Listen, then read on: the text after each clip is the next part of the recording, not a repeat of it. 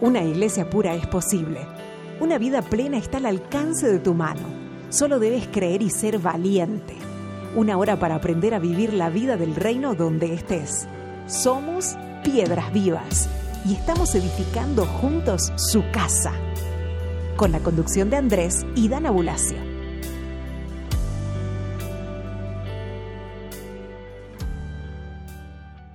Hola queridas piedras vivas del Señor.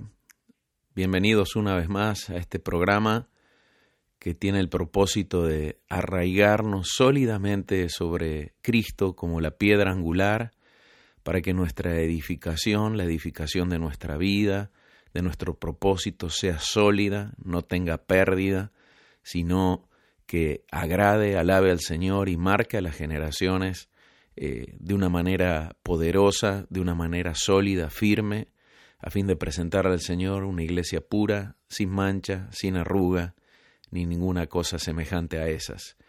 Hoy contamos con la hermosa bendición de tener a Dana, mi esposa, en este programa. Dana, bienvenida. Gracias. Hola a todos los que nos están escuchando en este momento. Un abrazo desde Córdoba. Amén. Bueno, hoy eh, vamos a seguir trabajando en este proceso que venimos eh, hablando sobre Cristo como la piedra angular y, y, verdaderamente lo que es edificar sobre Él.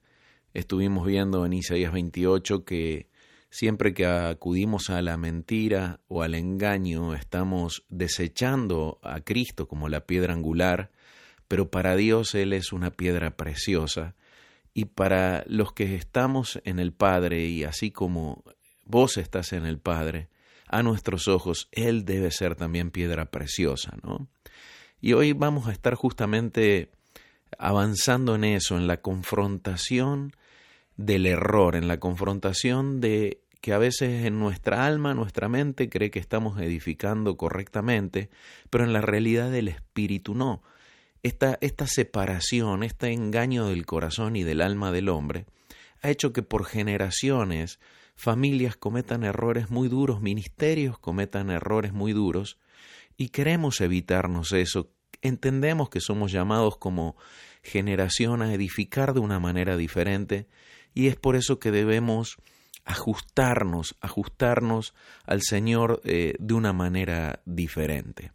Antes de arrancar de lleno con este tema que en el día de hoy se llamará enlodadores, eh, vamos a pasarles nuestras vías de comunicación, así que eh, tomen nota y nos escriben, se comunican con nosotros.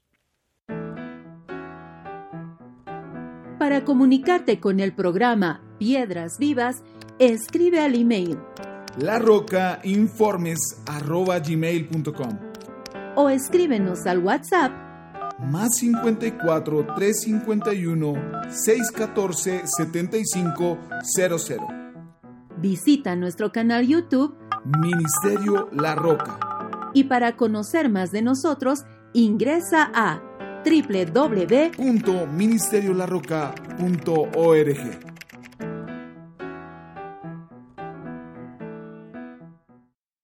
Bueno, estamos llenos de gratitud al Señor por este nuevo programa. Estamos ya en el programa 12, o sea, estamos muy felices de, seguir avanzando en este desafío de fe, eh, este propósito de Dios de afectar nuestras vidas a través de su revelación para edificar eh, de manera correcta, sólida.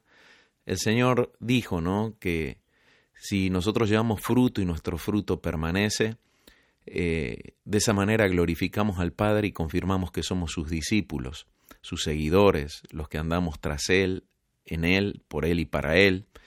Y que los frutos permanezcan implican edificar correctamente, edificar sólidamente sobre su palabra, sobre Él como fundamento, eh, y lo que se edifica en Él permanece y se sostiene, ¿no? Nos hemos acostumbrado muchas veces a edificar eh, un poco en base a nuestro propio corazón, con buenas intenciones, pero no en él como fundamento. Y la tendencia es que esas cosas o las tenemos que vivir sosteniendo nuestras fuerzas, lo cual nos desgasta mucho, Eh, es por eso que es muy, muy importante que vivamos una reforma en nuestra manera de edificar, porque lo que edificamos en Él, por Él y para Él, eh, lo sustenta Él, lo sostiene Él y permanece sin nuestra eh, fuerza allí sosteniéndolo todo. vamos a introducirnos con un texto de Efesios 2, 19 al 22, que la verdad me gusta mucho, me bendice mucho este texto. Danita, por favor, lo lees. Así que ya no son extranjeros ni forasteros, sino que son ciudadanos con los santos y miembros de la familia de Dios, edificados sobre el fundamento de los apóstoles y profetas, siendo la piedra angular el mismo Cristo Jesús. En él cada edificio está siendo estructurado y crece hasta ser un santuario santo en el Señor. En él también ustedes son juntamente edificados para morada de Dios en espíritu. Este texto habla de, la manera de edificar correctamente, ¿no? Hay mucha, mucha revelación en este texto, ¿no? Aquí eh, la Biblia textual habla que el edificio está siendo bien estructurado, la Biblia de las Américas habla de un edificio bien ajustado, bien ajustado a la piedra angular, bien ajustado a la piedra eh, que define la plomada y el nivel, y habla de una actividad de crecimiento que el Señor puede producir cuando edificamos de esta manera, que eh, ya el Señor reveló que que nosotros no podemos añadir a nuestra estatura un codo, que en vano edificamos si el Señor no edifica la casa, que en vano protegemos o guardamos la, la casa si el Señor no la guarda, pero pareciera que la necedad del alma, la necedad del corazón todavía no transformado, sigue insistiendo en, en, independientemente de Dios querer producir esas cosas. Y es ahí donde nosotros necesitamos pastorear nuestra alma, pastorear nuestro corazón. Es ahí donde necesitamos ejercer gobierno y el uso del sacerdocio que Cristo nos dio, primeramente para sostener nuestro templo, nuestro edificio, nuestra vida, que tiene el propósito de ser una morada para Dios en el Espíritu, mantenerla en orden de manera tal que nosotros tomemos decisiones, tengamos una dirección correcta, edifiquemos bien. Eh, entonces, eh, este ajuste a la piedra angular eh, demanda de nosotros una acción de luz, de pastoreo, de sensibilizar nuestros sentidos, nuestra conciencia, nuestro entendimiento a lo que el Señor quiere. Vamos a ir a Ezequiel 13, es un texto muy duro de la palabra. Eh, son esos textos ¿no? que, que por ahí no nos gusta leer por el nivel de confrontación que tienen, pero nosotros debemos ser equilibrados en la lectura de la palabra. Eh, vemos cómo el cristianismo sacó la Biblia de las bendiciones, la Biblia de las promesas, y donde están resaltadas todas las promesas de Dios. Pero yo no veo ninguna Biblia que sea la Biblia de las confrontaciones, por ejemplo, ¿no? Eh, donde resalte la confrontación, donde resalte cuando el Señor nos larga una palabra de justicia, una palabra correctiva, una palabra que ajusta el cinturón de la verdad y ciña nuestros lomos y por ahí uno no puede respirar de lo ajustado que está ese cinturón de la verdad, pero verdaderamente eh, la Biblia se debe eh, leer y pesar eh, todo dándole el peso que el Señor le ha dado. ¿no? No, no podemos irnos a leer las promesas y olvidarnos de las palabras que justamente son condicionales para que las promesas se cumplan. Y es allí donde en este proceso de reforma que como comunidad, como eh, iglesias unidos al Espíritu Santo estamos llevando adelante, nosotros mismos debemos ajustarnos. Eh, habría el libro de Hebreos, la carta de los Hebreos, habla que dice que no toda la gente ha madurado para sobrellevar la palabra de justicia. ¿Qué es la palabra de justicia? Y la palabra de justicia justamente es una palabra que, que nos ajusta, que nos confronta, que nos lleva a, a, muerte, a compromiso, a corrección, a ajuste. eh, muchas veces nos damos cuenta que estamos engordados, ¿no? Pero no engordado no significa crecimiento, ¿no? Y el cinto de la verdad te aprieta y lo que te dice necesitas bajar kilos, necesitas descargar el camello para que entre por el ojo de la aguja. Y es ahí donde eh, necesitamos eh, enfrentarnos a, a las voces correctivas del Señor, porque en ellas está la vida, porque en ellas está el ajuste a la verdad, en ellas cae la hechicería que muchas veces eh, tapona nuestros sentidos y nos hacen caminar en una presunción de fe, en una presunción de verdad, pero no estamos verdaderamente ajustados al Señor. Y entiendo que justamente la acción profética y la voz profética del Señor lo que hace es despabilarnos, ¿no? Me gusta mucho esa palabra despabilar, porque ustedes saben que la lámpara eh, que alumbraba en el lugar santo tenía pábilos, ¿sí? Es decir, tenían las bases de que sostenían el aceite y el pábilo era la mecha que ardía. Y cuando el pábilo ya eh, se quemaba, el, el algodón del pábilo se comenzaba a quemar y se volvía negro, es ahí donde el pábilo comenzaba a humear. Y eh, me gusta cuando eh, Isaías habla, dice que el Señor no iba a apagar el pábilo que humeaba. Y eso habla de que los sacerdotes tenían unas tijeras que se llamaban despabiladores, despabiladeras, que eran que cortaban la parte del pábilo que estaba ennegrecido, quemado, y el pábilo recuperaba su potencia lumínica. Y así nosotros al caminar por este mundo, al ir confrontando tiniebla, abriendo caminos en el desierto y ríos en el sequedal para el Señor, y bueno, nosotros parece por ahí nos vamos quemando, ¿no? Y necesitamos que el Señor nos despabile, necesitamos que el Señor corte esas áreas quemadas de nuestra vida y que recuperemos el nivel de luz, y estas palabras, como la que vamos a leer hoy en Ezequiel 13, son despabiladeras, son eh, tijeras del Señor, es espada cortante del Señor que remueve eso para que nosotros dejemos de humear y recuperemos nuestro nivel de luz. Así que abrámonos en este día a la despabiladera del Señor, a esa tijera que nos corte, que quite lo que ya nos sirve, lo que ya cumplió su función y nos renueve, nos restaure, nos reedifique eh, en todo el potencial para el cual Él nos creó. Bueno, entonces vamos a leer en Ezequiel capítulo 13, versículo del 1 al 16. Vino a mí palabra de Jehová diciendo, Hijo de hombre, profetiza contra los profetas de Israel que profetizan, y di a los que profetizan de su propio corazón, oíd palabra de Jehová. Así dice Adonai Jehová, hay de los profetas que nada vieron, como chacales entre ruinas son tus profetas, oh Israel. No acudieron a la brecha, ni edificaron muro en torno a la casa de Israel, para que resistieran la batalla en el día de Jehová. Visionarios falsos, adivinos embusteros, que dicen, dice Jehová, cuando Jehová no los ha enviado, y aún así esperan que confirme su palabra. ¿Acaso no han visto visión falsa y hablan adivinación mentirosa?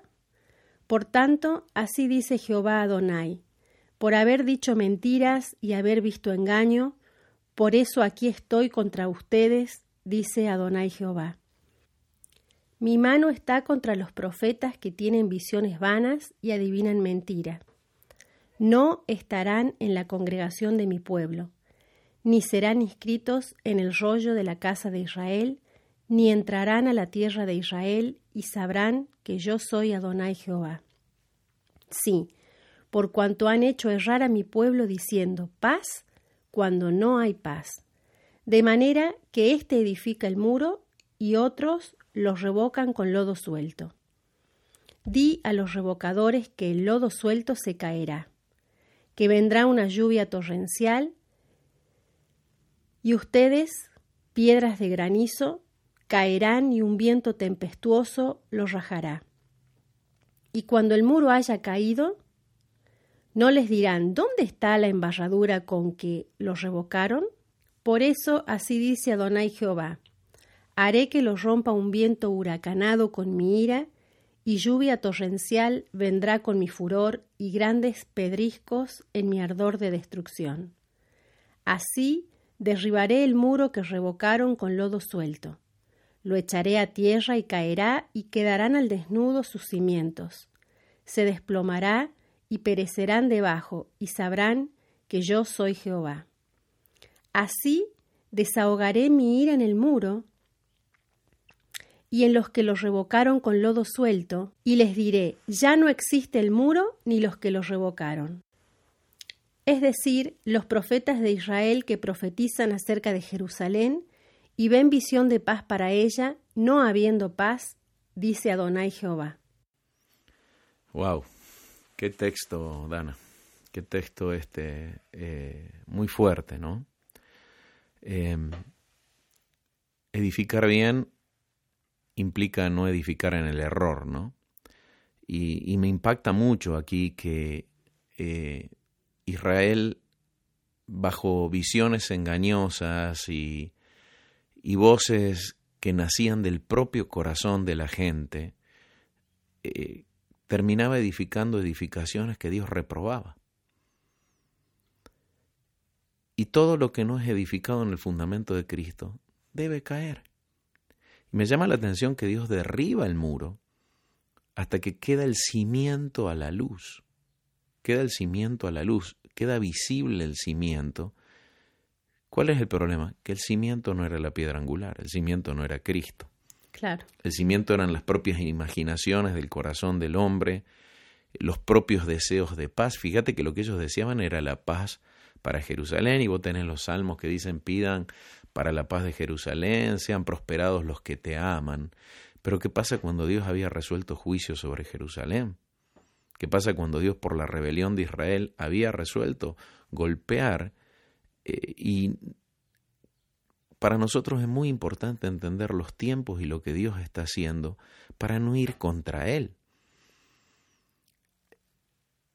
para no movernos en palabras o propósitos que una vez fueron, pero hoy ya no son a causa de la rebelión del hombre. Estamos en medio de un tiempo de juicio sobre la humanidad, ¿no? Con todo esto que ha sido la peste del COVID y demás. El mundo está siendo juzgado y la iglesia está siendo ajustada, ¿sí? Entonces, qué importante es entender lo que el corazón de Dios habla y no andar engañados en la vanidad de nuestro propio corazón o de nuestras visiones engañosas, sino ajustarnos a la verdad. Realmente, por eso cuando hablábamos de que caer sobre la piedra angular primero produce un quebrantamiento, ese quebrantamiento habla de quebrar lo propio, quebrar eh, aquellas cosas que eh, sostenemos en nuestras fuerzas, que se quiebre todo lo que no tiene la fragancia de Cristo, que se quiebre todo aún lo que aprendí de la Biblia, pero lo aprendí mal, lo aprendí fuera de lugar. Hoy estamos en un tiempo donde cuánta gente ora diciendo declaro en el nombre de Jesús que tal cosa y declaro. Y acá, por ejemplo, otras versiones hablan de, cuando habla de los profetas eh, que dicen dice el Señor tal cosa. ¿sí? Cuando el Señor no los ha enviado. Otras traducciones dicen declara el Señor tal cosa. Declaro tal cosa. Y hoy vemos que hay muchas declaraciones que no tienen poder, que no transforman nada, y la gente ora con fe y no pasa nada. Y la iglesia ha perdido poder porque ha perdido el ajuste a la piedra angular. Fíjate, Andrés, que esto que estás diciendo es tan importante.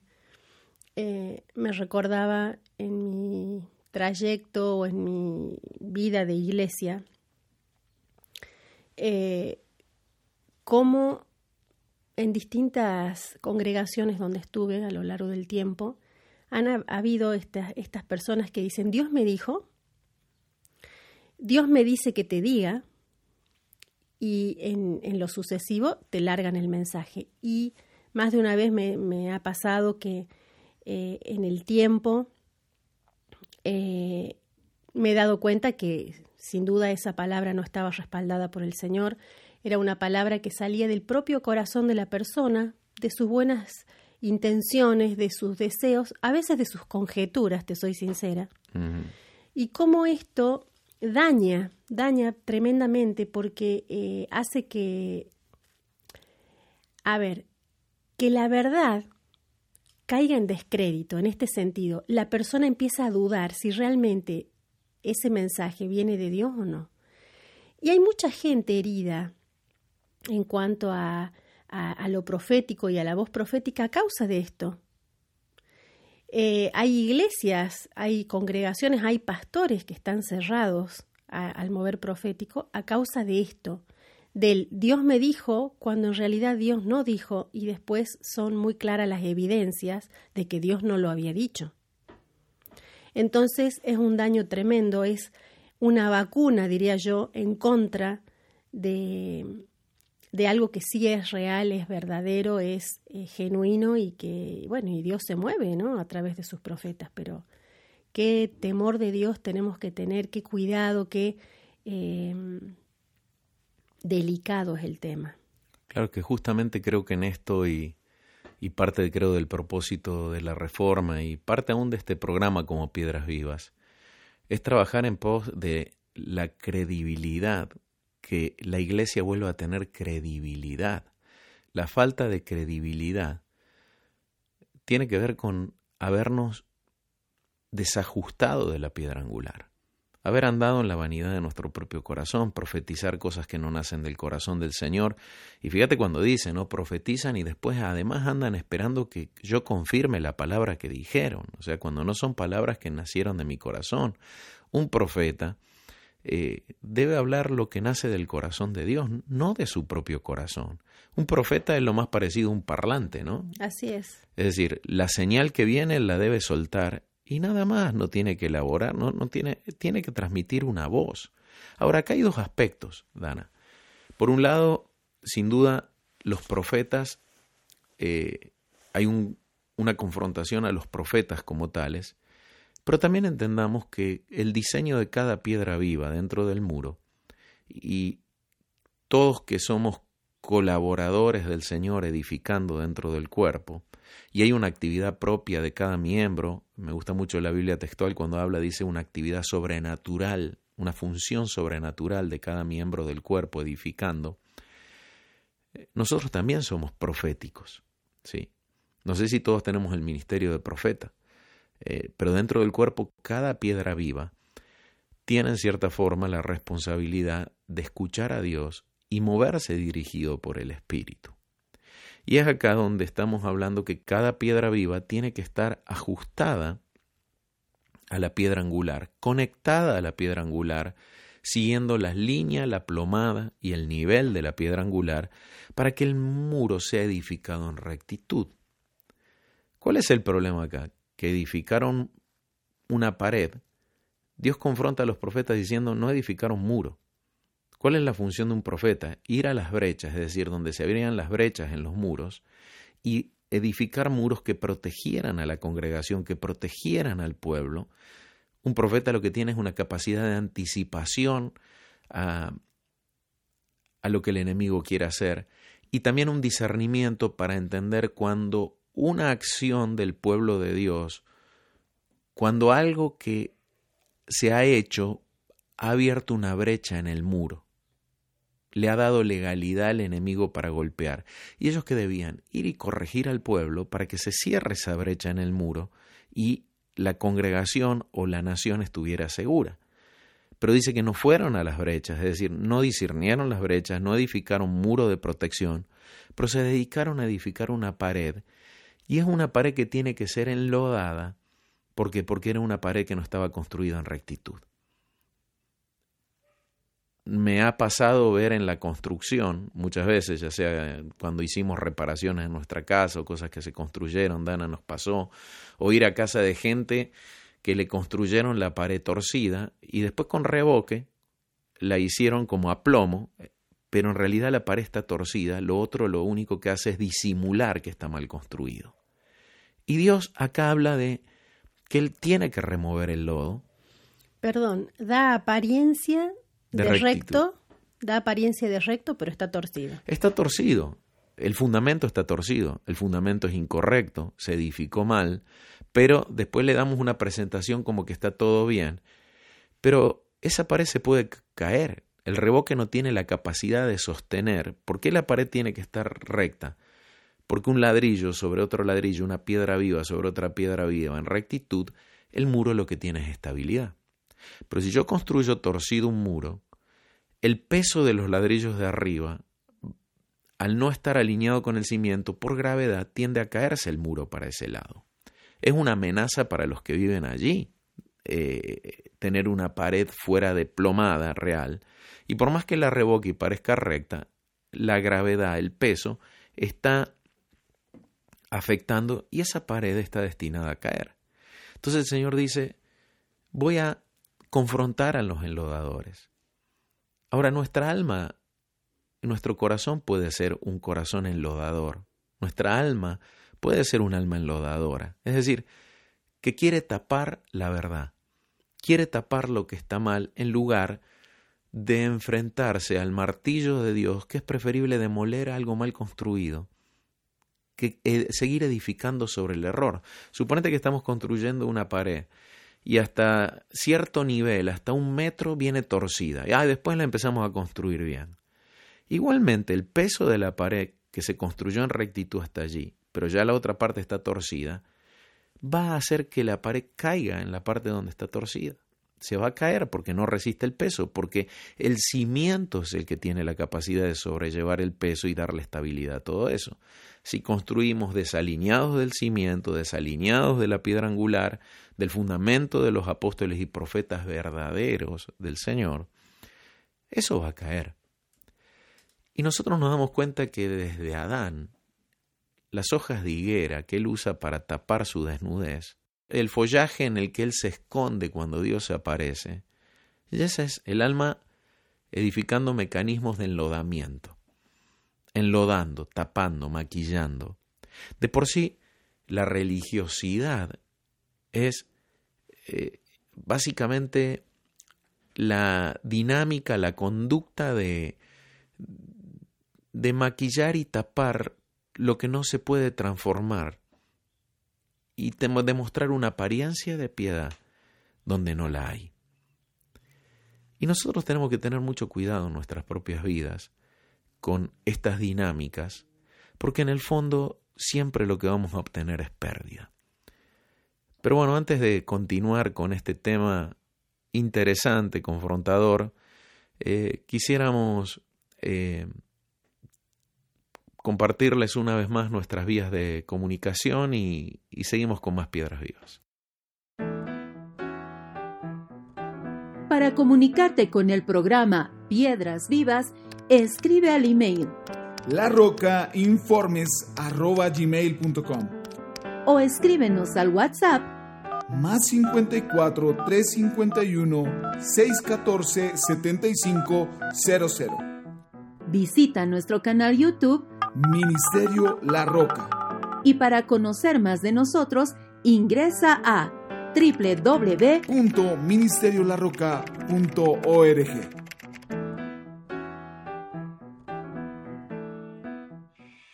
Estás en sintonía de Querigma Radio, extendiendo el mensaje del reino de Dios a todas las naciones de la tierra.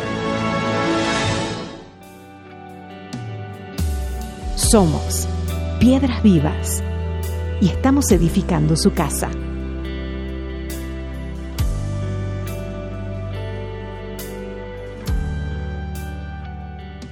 Seguimos con piedras vivas y estamos tratando el tema de no enlodar. No enlodemos, no enlodemos eh, las construcciones y expongámonos a la luz y la revelación del Señor.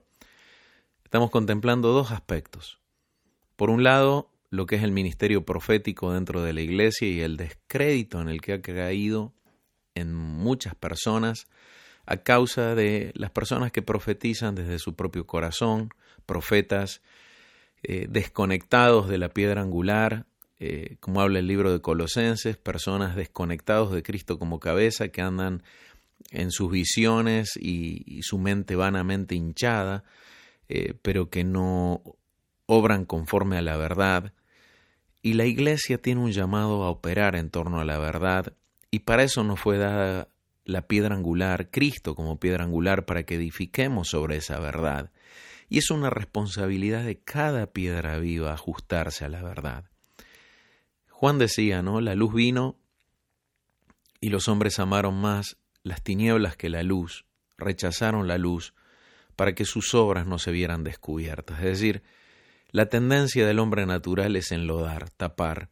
Es esa herencia, como veíamos recién, que heredamos de Adán, esa conducta de protegernos, pero en realidad estamos protegiendo la tiniebla, estamos protegiendo los intereses de la tiniebla, del hombre caído, en lugar de proteger los intereses del reino de Dios. Y ser un discípulo de Cristo implica proteger los intereses de Dios aún a costo personal, aún que eso nos implica un costo altísimo, pero es parte de la valentía y la integridad que el corazón de Cristo eh, forma y desarrolla en nosotros. El alma y el corazón tienden a enlodar, y es por eso que se requiere una acción determinada desde nuestro espíritu y unidos al Espíritu de Dios para enfrentar la verdad. Yo me acuerdo que cuando recién estaba iniciando mi vida en Cristo, eh, por ahí había pecado, había fallado, ¿no? Y, y mi alma todavía no tenía desarrollado la valentía o mi corazón no tenía desarrollado la valentía para denunciarme o para ir y confesar. Entonces me acuerdo que lo primero que hacía para forzarme era buscar una cita con el pastor o con la persona que estaba en autoridad y decirle, eh, necesito hablar algo con vos. Ahí ya me comprometía.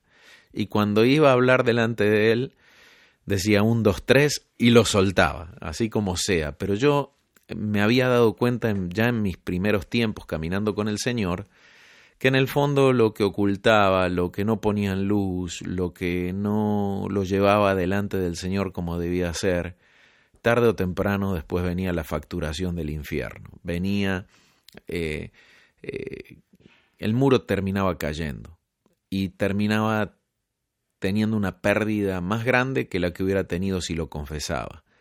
Y, si bien en ese momento era muy práctico y, muy forzado, eh, de a poco eso se fue entrenando y refinando y siendo una conducta cada vez más gobernada por el espíritu. Eh, y, recordaba en el Salmo 51 cuando eh, David habla que el Señor ama la verdad en lo íntimo, desea la verdad en lo íntimo. Y es allí donde Él nos puede hacer entender sabiduría, nos puede instruir, nos puede edificar, nos puede edificar para que construyamos de una manera diferente y aprendamos del error. Eh, algo que vemos recursivamente en Israel por los problemas de dureza de corazón, del corazón malo y de incredulidad que Israel tenía, era que no aprendían. El Señor les enseñaba, pero ellos no aprendían, volvían una y otra vez a cometer el mismo error. Y acá estamos confrontando dos aspectos. Por un lado, el ministerio profético y la responsabilidad que tiene de dar verdaderamente palabras certeras. Y por otro lado, lo que estamos confrontando, sacando la luz, es nuestro funcionamiento profético, ¿sí? no ya como profetas, como el ministerio profético lo es, sino como personas proféticas, piedras vivas proféticas, en el sentido que lo profético es la capacidad de escuchar a Dios y obedecerlo, la capacidad de tener nuestros sentidos afinados y ajustados a Dios para no construir en el error, no tirar hiladas eh, en la pared que, que afecten eh, la plomada de justicia y rectitud de lo que queremos edificar. ¿Para qué? Para que no perdamos el tiempo, para que no gastemos recursos en lo que no aprovecha. Y creo que en algún momento de nuestras vidas todos decidimos enfrentar lo que veníamos construyendo mal y preferimos poner una pausa y resetear la manera que construíamos, edificábamos, restituir lo que edificamos mal, aún destruir cosas que construimos mal y volverlas a construir, porque si no vivimos construyendo sobre el error. Entonces, este programa eh, afecta estos dos aspectos.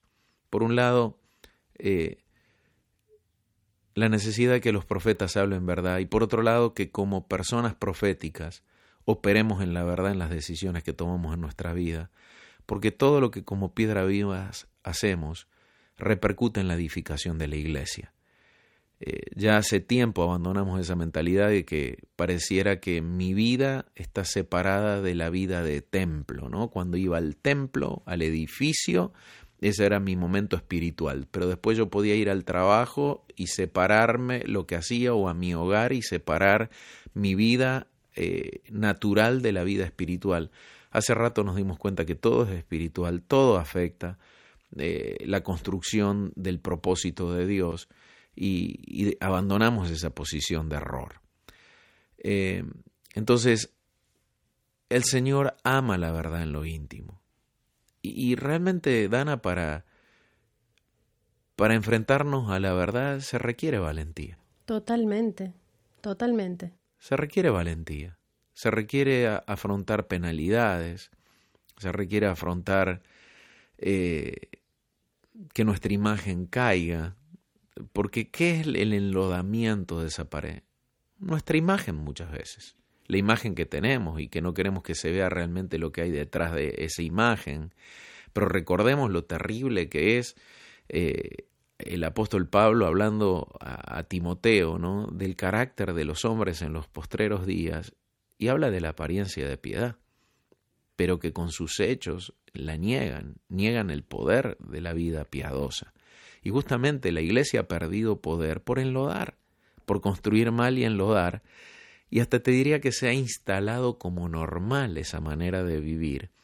Y reforma justamente implica salir de esa normalidad, reforma implica volver a la, al diseño de Dios y necesitamos ser valientes y, y dejar que caigan las paredes que construimos mal y que quede expuesto el cimiento malo.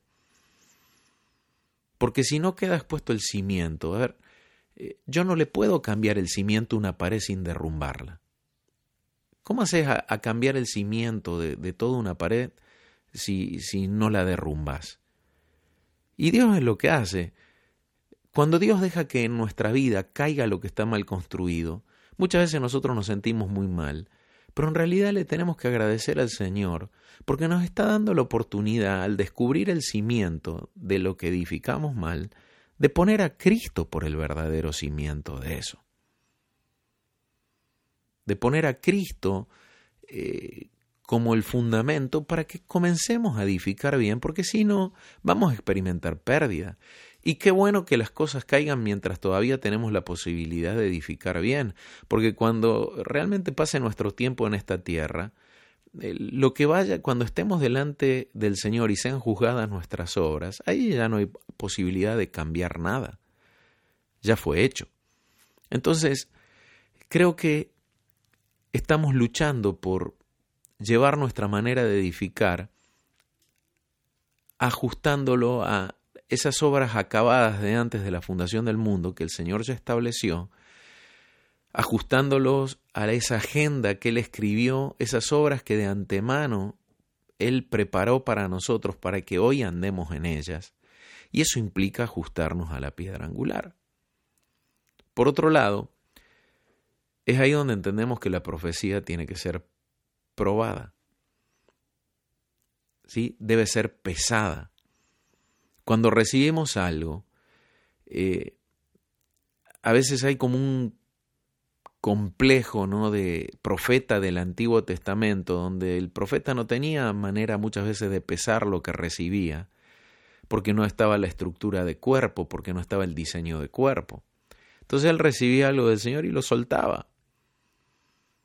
Y muchas veces nosotros queremos movernos así cuando tenemos todo un cuerpo, personas más maduras en la fe, más maduras en el discernimiento profético, para que puedan pesar las cosas que recibimos de manera tal de que, que no caigamos en el error, que no tiremos hiladas de, de ladrillos o de piedras vivas eh, en, en el edificio y cometamos el error y después tengamos que romper y volver atrás.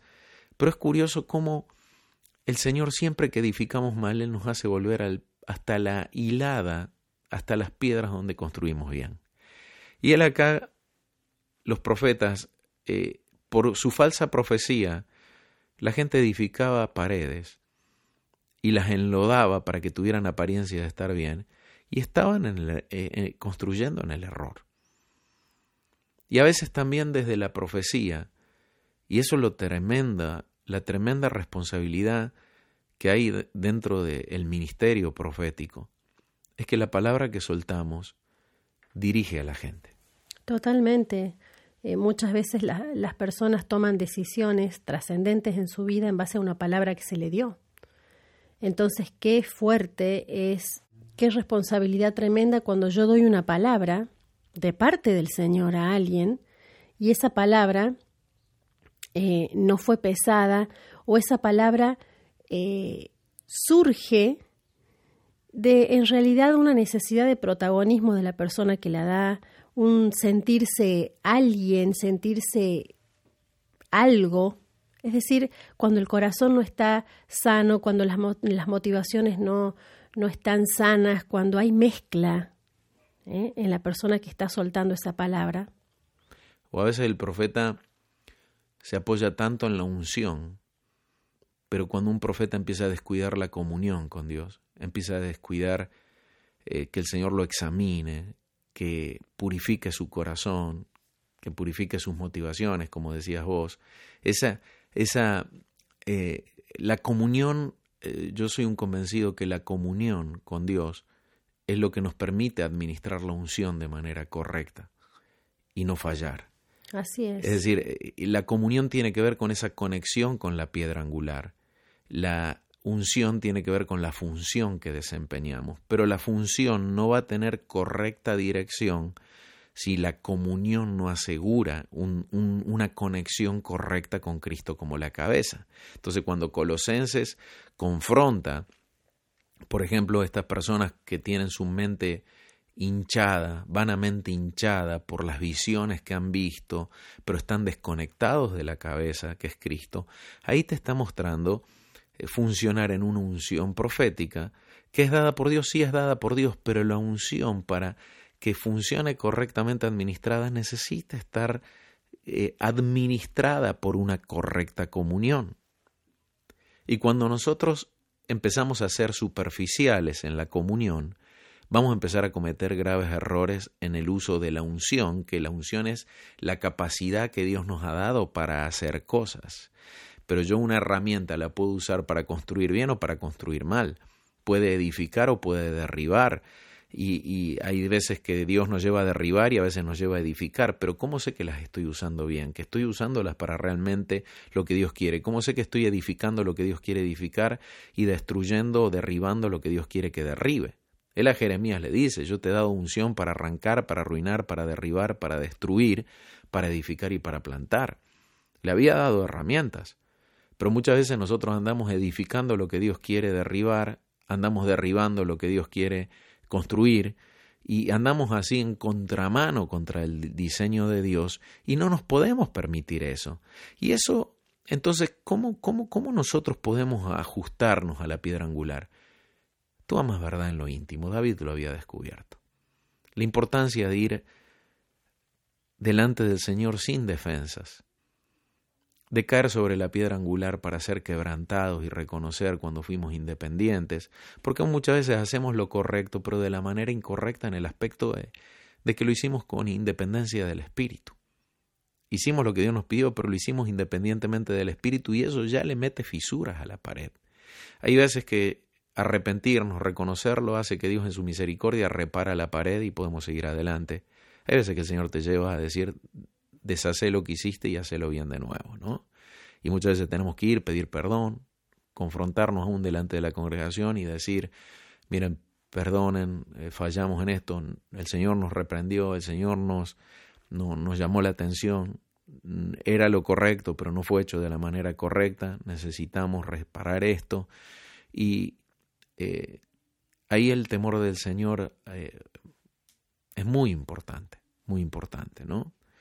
Otro mecanismo acá que, creo que es importante que mencionemos es que a veces somos sinceros, pero no somos veraces. Mm, sí, tal cual. Es decir, la sinceridad tiene, tiene que ver cuando yo hablo de lo que veo, pero la verdad tiene que ver hablar de lo que Dios ve.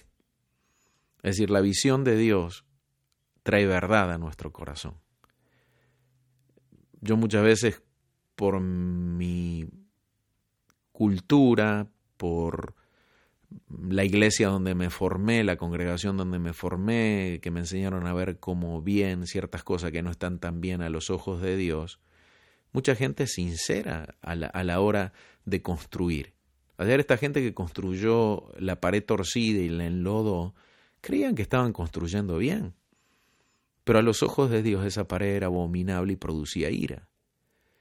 Y esa gente vivía bajo la ira de Dios, pero considerando que hacía lo correcto porque estaba obedeciendo a la voz de los profetas. Y así muchas veces una voz profética nos puede engañar, o a veces nuestro propio corazón y nuestra propia alma nos puede engañar, diciéndonos que está todo bien, está todo bien, y yo construyo con sinceridad, pero no estoy construyendo con veracidad. Y eso, Dana, te acordás que al principio ¿no? de la congregación el Señor ya nos explicó, nos enseñó la importancia de diferenciar la sinceridad de la veracidad. Y la sinceridad muchas veces opera en torno a cuando yo me examino a mí mismo, cuando yo aplico introspección, es decir, desde la lámpara de mi ojo, yo examino cómo está mi hombre interior. Pero es ahí donde Jesús decía, si la lámpara de tu ojo es tiniebla, cuán densa será la tiniebla dentro tuyo, decía. Es decir, yo no me puedo muchas veces mirar con mi propia lámpara porque mi lámpara está ya afectada por el error, por lo tanto no va a alumbrar lo que está mal. Es ahí donde yo necesito que el Señor me escudriñe, sea el Espíritu de Dios el que me examina, porque es ahí donde el Señor me hace comprender sabiduría, es ahí donde el Señor me empieza a enseñar y me empieza a librar del error, me empieza a corregir, diciendo, aprendiste las cosas de un modo, pero quiero que entiendas esto no es así. Entonces, por ejemplo, Jesús como profeta le empezó a decir a Israel, ustedes aprendieron que tal cosa, pero yo os digo tal cosa. Entonces él mismo estaba reparando la mala eh, edificación que Israel tenía porque aún habían tomado palabras de Dios, pero la habían entendido con superficialidad. Nuestra alma y nuestro corazón van a tender a llevarnos a la superficialidad. Van a tender a llevarnos a que nosotros ignoremos muchas cosas, a que nosotros perdamos la sensibilidad eh, de esquivar pozos en el camino, de corregir el rumbo y como decir vamos, vamos para adelante. Y no es así, justamente lo profético nos ayuda no a andar paranoicos, eh, examinando todo el tiempo todo, estresadísimos, sino a ser sensibles al Espíritu cuando el Espíritu Santo dice, hey, cuidado, hay algo, hey, mm. cuidado acá. Ahí nosotros debemos prestar atención y mientras tanto caminamos confiados en el Señor. Pero eh, eh, realmente este texto de, de no enlodar, este texto de construir bien, a, mí me llena de temor de Dios. ¿sí? me llena de temor de Dios porque Jesús no murió en la cruz y dio su vida y derramó hasta lo último de su sangre para que nosotros andemos gastando la salvación, edificando nuestras propias paredes, con nuestros propios cimientos y la pérdida que esto trae a la familia, la pérdida que esto trae a las congregaciones, la pérdida que esto trae a los hijos y la realidad que es imposible no edificar. Continuamente estamos edificando. O mal o bien. O mal o bien, pero continuamente estamos edificando. en cada decisión, en cada acción edificamos. Y fíjate que David conocía esto y decía, líbrame del pecado que me es oculto.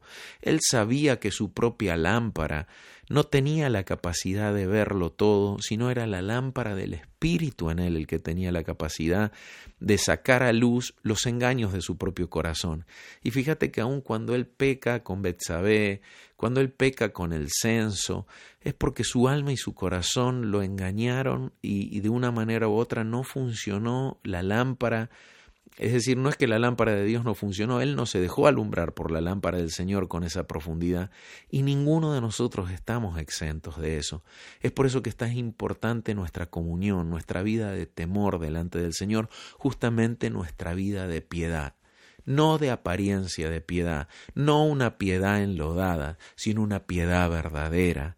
Y es allí donde ese sacerdocio que Jesús nos enseñó, levantándonos como un real sacerdocio para Dios, un reino de sacerdotes para Dios, ese ejercicio sacerdotal de administrar nuestro corazón y nuestra alma es vital, es vital y donde yo clamo al Señor y muchas veces en mi oración Él me guía o Él me lleva a clamar, decirle Señor, ayúdame realmente a ejercer un buen sacerdocio de mi propia vida, para que, para que mis sentidos no sean engañados, para que mi, mi lámpara no sea envuelta. Y fíjate que este texto de Ezequiel no nos metimos en eso, ¿no? Pero a partir de Ezequiel 13, Dana, empieza a hablar de las mujeres que cosían vendas mágicas y cazaban el alma de la gente y ataban sus manos y vendaban sus ojos eh, y la gente con sus sentidos engañados pecaba contra Dios, iba en contra de lo que Dios quería.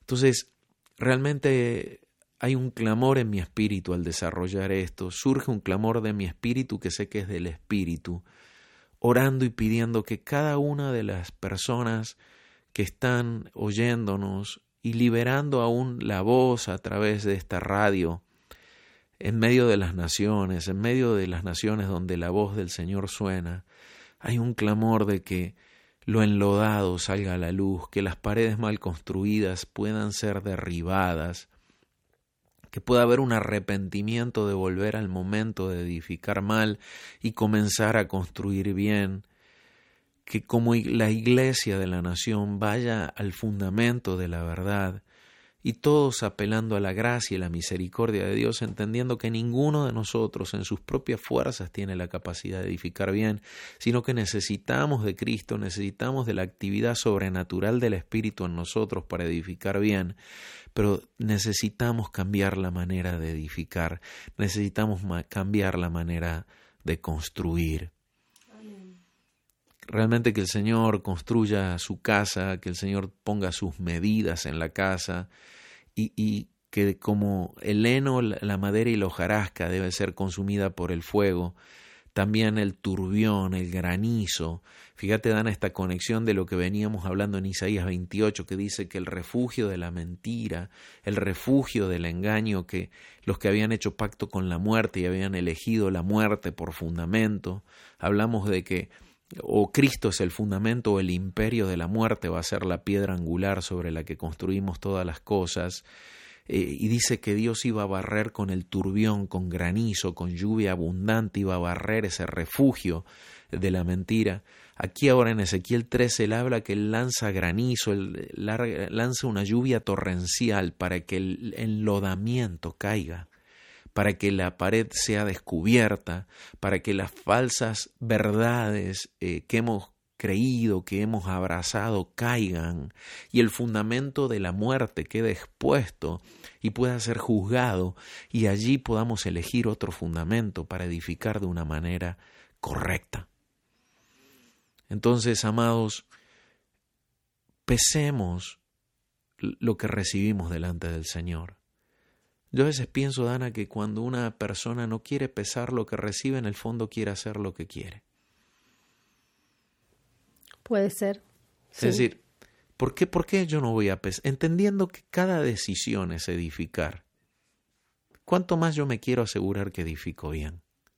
Y si tengo a mi acceso gente madura en Cristo para que me ayude a pesar lo que recibo, ¿por qué no voy a acudir a ellos? Entonces creo que a veces cuando una persona o cuando nosotros, ¿no? No queremos pesar algo que recibimos de la debida manera, en el fondo es porque estamos queriendo, está metido ahí nuestro corazón y nuestra alma que lo que quieren es hacer lo que quieren. Y ya cuando no quiero pesar algo, ya sospecho de mi propio corazón y de mi propia alma que ellos están metidos contaminando lo que estoy recibiendo de parte del Señor. Porque el temor de Dios y el Espíritu nos lleva a pesar las cosas que estamos decidiendo, entendiendo que no soy dueño de nada, sino todo pertenece a Cristo, mm, entendiendo que aún mis decisiones personales afectan a la congregación en la que estoy, afectan a la iglesia de la ciudad y afectan a la iglesia de la nación. Entonces es ahí donde eh, creo que este programa es un golpe muy duro, muy, muy fuerte de verdad y de luz a nuestras vidas para que realmente nosotros nos replanteemos cómo estamos construyendo, cómo estamos eh, edificando nuestras vidas, eh, entendiendo que muchas veces estos muros terminan cayendo sobre nuestros hijos. Es necesario rever delante del Señor las decisiones tomadas, eh, los pasos dados, ¿no? Y permitir que el Señor, eh, bueno, exponernos a la situación de que Él nos dé el ok o nos diga, no, acá hay que rever, corregir, eh, volver atrás, retomar el rumbo correctamente. Se necesita valentía, determinación. Fe.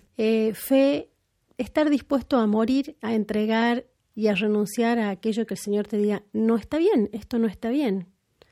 Pero siempre entendiendo que si el Señor no lo aprueba, la verdad es que a la larga o a la corta va a traer tristeza, va a traer pérdida, gran pérdida. Eh, pero si el Señor eh, aprueba, aún si nos dice eh, corregir, volver a hacer, volver a empezar, mira, volver a empezar. Hacerlo de nuevo. Más allá del costo, si Él está en el asunto, va a ser para bien, va a ser para bendición, va a ser para gozo. Yo en ese aspecto soy un convencido que en lugar de vivir en el error toda la vida, preferible desde ahora en adelante construir bien, ya es ganancia. ¿sí?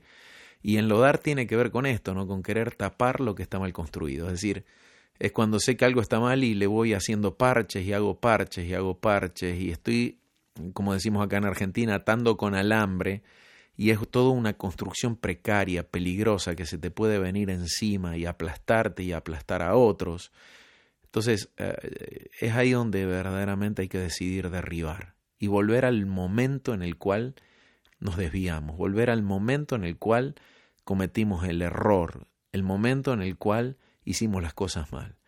A veces, como decíamos, la gracia del Señor opera y endereza las cosas y restaura y podemos seguir adelante. Y a veces hay que destruirlo todo, Ana.